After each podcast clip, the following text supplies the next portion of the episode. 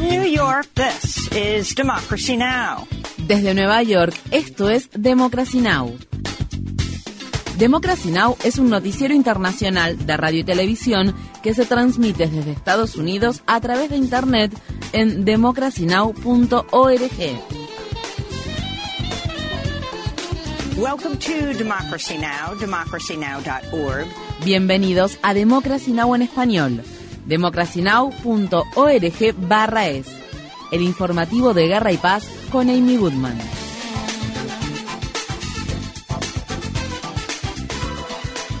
En Gaza, la cifra oficial de muertes ha superado las 30.200 al tiempo que las Fuerzas Armadas de Israel continúan con sus mortíferos ataques un día después de que militares israelíes dispararan contra una multitud de personas que esperaban para recibir ayuda alimentaria en el norte de Gaza y mataran al menos a 104 personas. Tras la masacre han surgido relatos desgarradores de los supervivientes.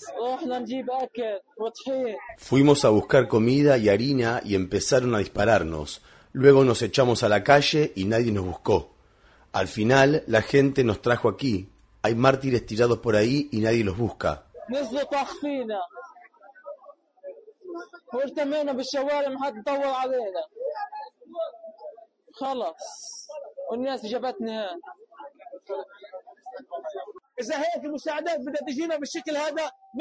Si la ayuda nos llega de esta manera, no la queremos. No queremos vivir a expensas de la sangre de nuestros hijos. Si nuestros hijos van a morir o resultar heridos a cambio de ayuda, no queremos esa ayuda.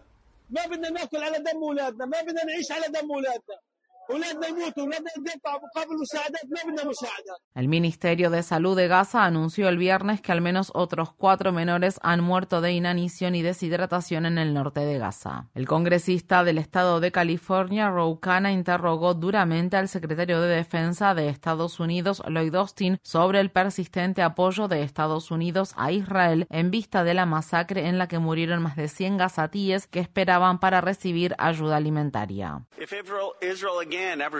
Si Israel vuelve a impedir que la ayuda pagada por Estados Unidos llegue a Gaza, ¿se comprometerá usted a no enviar futuras ventas de armas a ese país?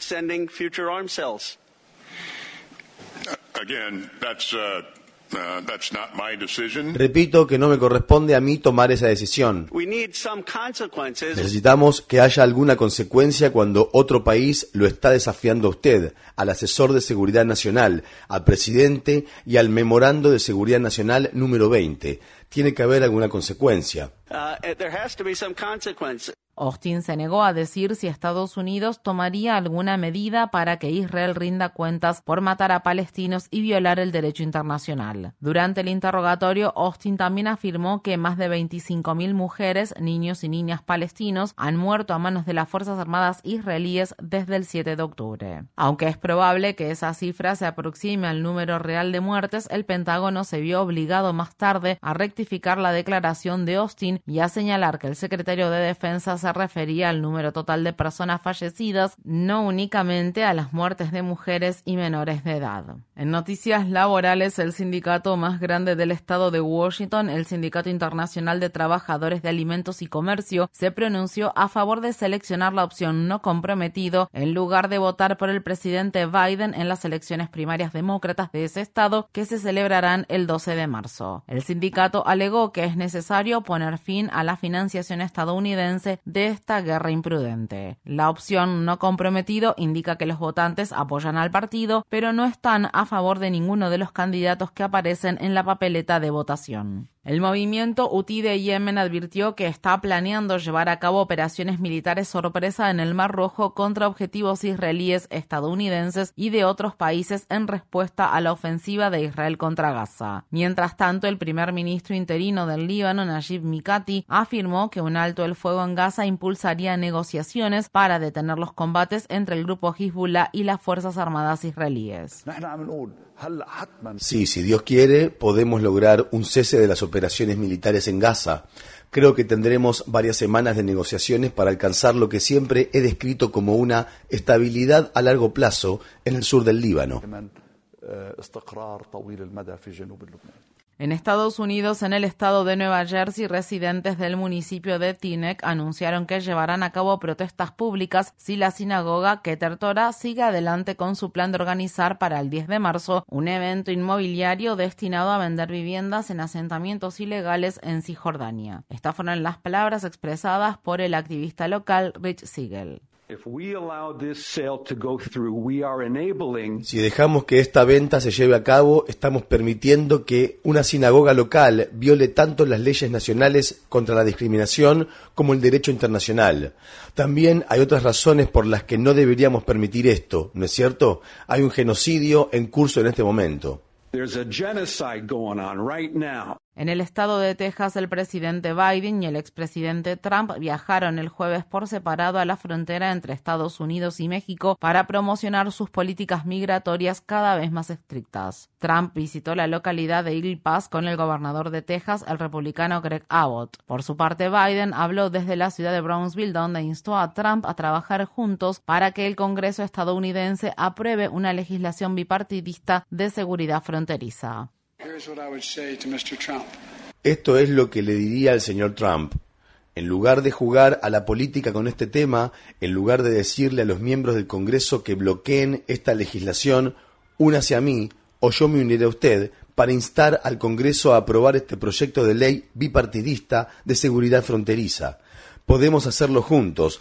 Ambos sabemos que es el proyecto de ley de seguridad fronteriza más estricto y eficaz en la historia de este país. La visita de Trump y Biden a Texas se produjo el mismo día en que un juez federal bloqueó temporalmente una nueva y radical ley de Texas que habría permitido a la policía arrestar a cualquier persona sospechosa de ingresar a Estados Unidos sin autorización. La ley SB4 iba a entrar en vigor la próxima semana. La Comisión Interamericana de Derechos Humanos celebró el jueves una audiencia especial sobre los desplazamientos de población provocados por el cambio climático. Esto forma parte de un esfuerzo para que esa organización reconozca oficialmente estas migraciones forzadas generadas por la crisis climática y establezca protecciones legales para las personas que se ven obligadas a emigrar a otro país o a desplazarse dentro de sus propios países a causa de dicha crisis. El hondureño Higinio Alberto Ramírez es un sobreviviente del mortal incendio ocurrido en 2023 en un centro de detención de inmigrantes ubicado en Ciudad Juárez, México, en el que murieron 43 personas. Ramírez estaba tratando de llegar a Estados Unidos luego de que la granja camaronera donde trabajaba quedara destruida debido al aumento del nivel del mar y perdiera así su medio de sustento. Estas fueron las palabras expresadas por el padre de Higinio Alberto Ramírez, quien participó junto a su hijo en las audiencias. Ojalá que los gobiernos, ¿verdad?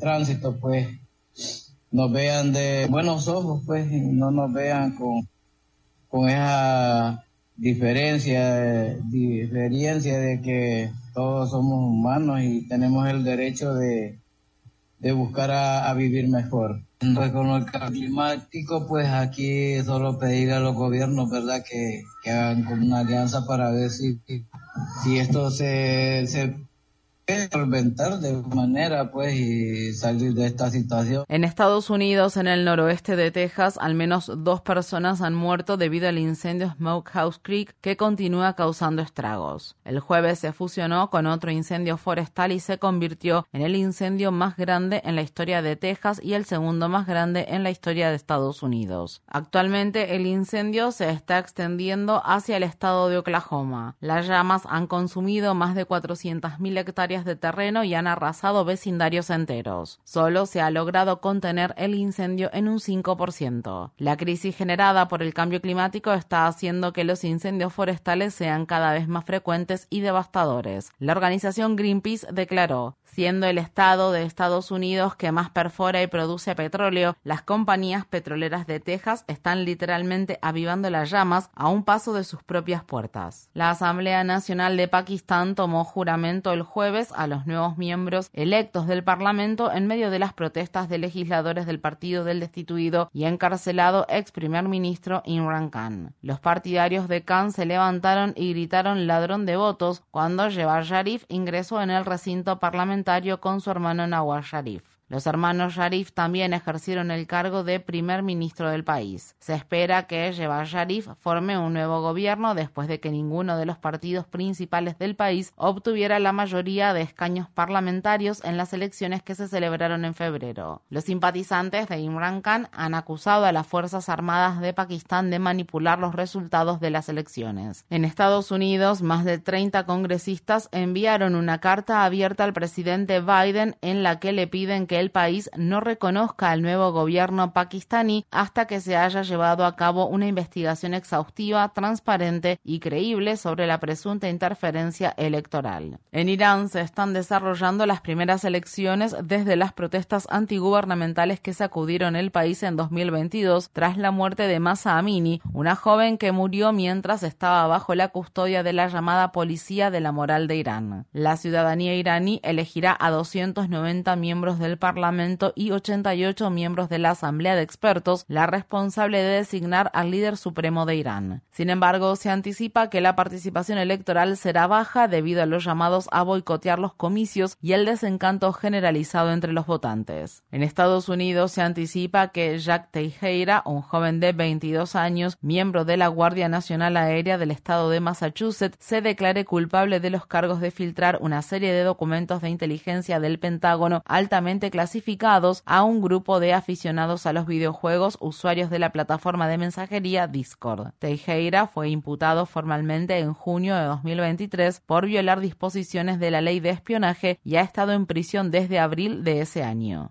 El joven tiene prevista una audiencia para cambiar su declaración que se llevará a cabo el lunes en la ciudad de Boston. Los medios de comunicación de Intercept, Story y Alternet han presentado una demanda contra las empresas OpenAI y Microsoft en la que se alega que los productos de inteligencia artificial generativa de dichas empresas violan derechos de autor. Los medios sostienen que sus contenidos protegidos por derechos de autor fueron plagiados y utilizados para desarrollar y operar la popular herramienta de inteligencia artificial ChatGPT. El director ejecutivo de Story y Alternet, John Byrne, dijo en un comunicado. Es importante para la democracia que una amplia gama de sitios de noticias continúe prosperando. Si no se controlan las violaciones de OpenAI, diezmarán aún más la industria de la información y por tanto perjudicarán también a los periodistas críticos que promueven el cambio positivo. En Ghana, organizaciones de defensa de los derechos humanos han hecho sonar la alarma luego de que los legisladores de ese país aprobaran un nuevo proyecto de ley contra la comunidad LGBTQ. El proyecto de ley contempla contempla sentencias de hasta tres años de prisión para cualquier persona que sea condenada por identificarse como LGBTQ, hasta 10 años de cárcel por campañas de sensibilización dirigidas a menores de edad, así como una sentencia máxima de cinco años de prisión por establecer o financiar una organización LGBTQ. Las relaciones sexuales entre personas del mismo sexo ya están prohibidas en Ghana. El presidente del país, Nana Akufo-Addo, ha dicho que promulgará la medida si la mayoría de la población la apoya. En Moscú, miles de personas se congregaron frente a una iglesia para asistir al funeral del fallecido líder de la oposición rusa, Alexei Navalny, que se desarrolló en medio de una fuerte presencia policial. A pesar de correr el riesgo de ser arrestados, asistentes al funeral afirmaron que era importante para ellos estar allí. No podía dejar de venir porque creo que tengo que darle mi último respeto a este hombre.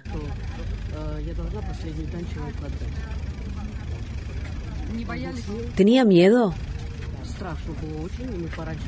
Teníamos mucho miedo. Llegamos temprano y estuvimos aquí mucho tiempo escondiendo nuestras flores y cámaras, pero ahora me doy cuenta de que tenemos que hacer esto y alzar nuestra voz.